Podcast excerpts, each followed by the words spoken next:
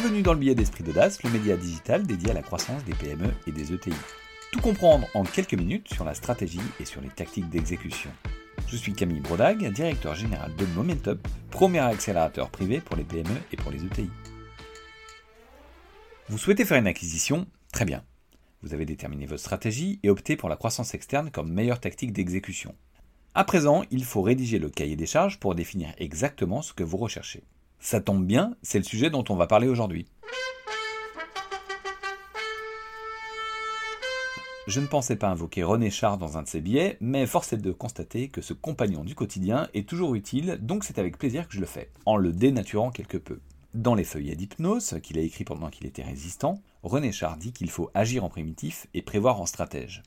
Dans le pilotage d'une entreprise, c'est souvent la même chose.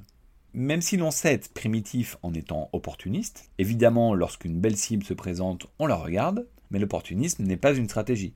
Il faut donc prévoir en stratège, c'est-à-dire bien définir pourquoi et qu'est-ce que l'on recherche au travers d'un cahier des charges. La définition du cahier des charges d'acquisition est une étape clé dans le cadre d'une acquisition. L'enjeu est de s'interroger sur le pourquoi et dresser le cahier des charges de l'acquisition. Ainsi, il y a trois sujets à traiter. Les objectifs, le pourquoi, le portrait robot de la cible idéale et la critérisation. Commençons par les objectifs. Cette partie est rapide dans sa rédaction, mais l'est un peu moins dans sa réflexion. La question est pourquoi faire une acquisition? Qu'est-ce que vous voulez en tirer? Dans quel délai? Avec quelle ambition? Et là, vous challengez à nouveau la tactique. Une acquisition comporte toujours des risques, et peut-être, encore une fois, que ce n'est pas la bonne tactique. Le fait d'écrire ça à froid permet de revenir dessus lors des négociations pour refroidir sa tête lors de la fièvre acheteuse, c'est-à-dire lorsque la pression de la négociation d'acquisition fera perdre de vue l'objectif qui est de servir la stratégie et non faire une acquisition à tout prix. Ensuite, voyons le portrait robot de la cible idéale permettant de servir vos ambitions. Dans la plupart des cas, elle n'existe pas, mais cette phase d'interrogation permet de se poser les bonnes questions.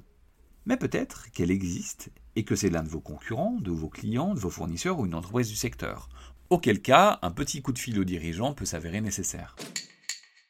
Enfin, la troisième étape, qui est plus longue dans sa rédaction, car elle consiste en critériser sa recherche de cible. Cette étape permettra de cadrer la phase de recherche de cible qui en suivra. Si cette étape est bâclée, la partie recherche de cible sera beaucoup plus chronophage car il y aura des itérations. Les critères devront être à la fois précis, mais pas trop. Il faut avoir en tête que généralement on ajuste toujours pendant la phase de recherche de cible parce que entre un cahier des charges et la cible, il y a la vraie vie. On a trois types de critères. Les critères principaux, les critères d'attractivité et les critères d'exclusion. Commençons par les critères principaux. Essentiels dans la recherche de cible, ils en constituent le socle et doivent être en adéquation parfaite avec les ambitions stratégiques définies.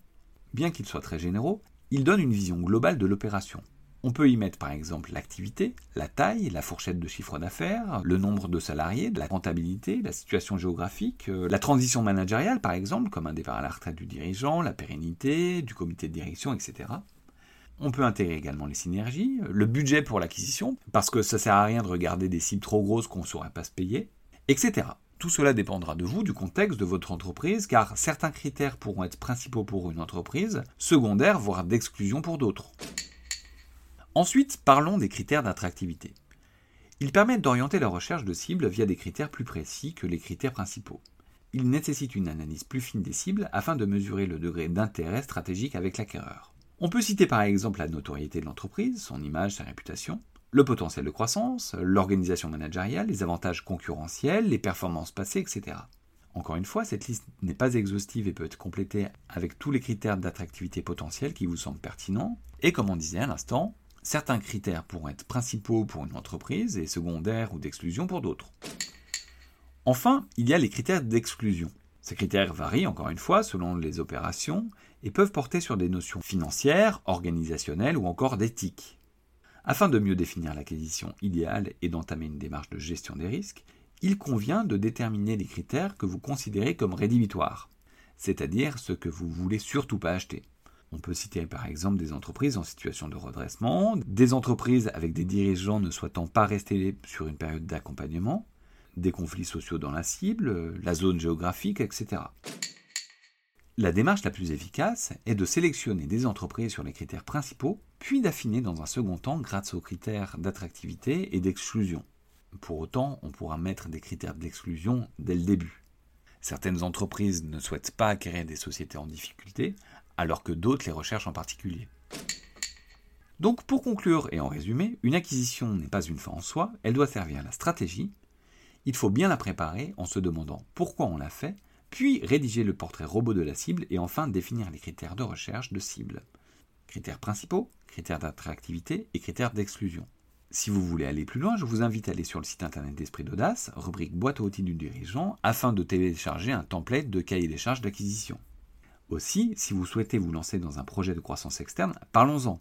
En commentaire de ce billet, il y a un lien Calendly vers mon agenda afin que nous puissions prendre quelques minutes pour en parler. Ce billet a été fait en collaboration avec Momentup, le réflexe croissance des PME et des ETI, donc un grand merci aux équipes et notamment Elsa et Sophia pour m'avoir aidé à le préparer. Ce billet est disponible en podcast et relayé sur les réseaux sociaux, notamment LinkedIn. S'il vous a plu, n'hésitez pas à vous abonner, le noter sur les différentes plateformes de diffusion, en parler autour de vous, le partager avec vos contacts et nous laisser des messages et suggestions. À la semaine prochaine!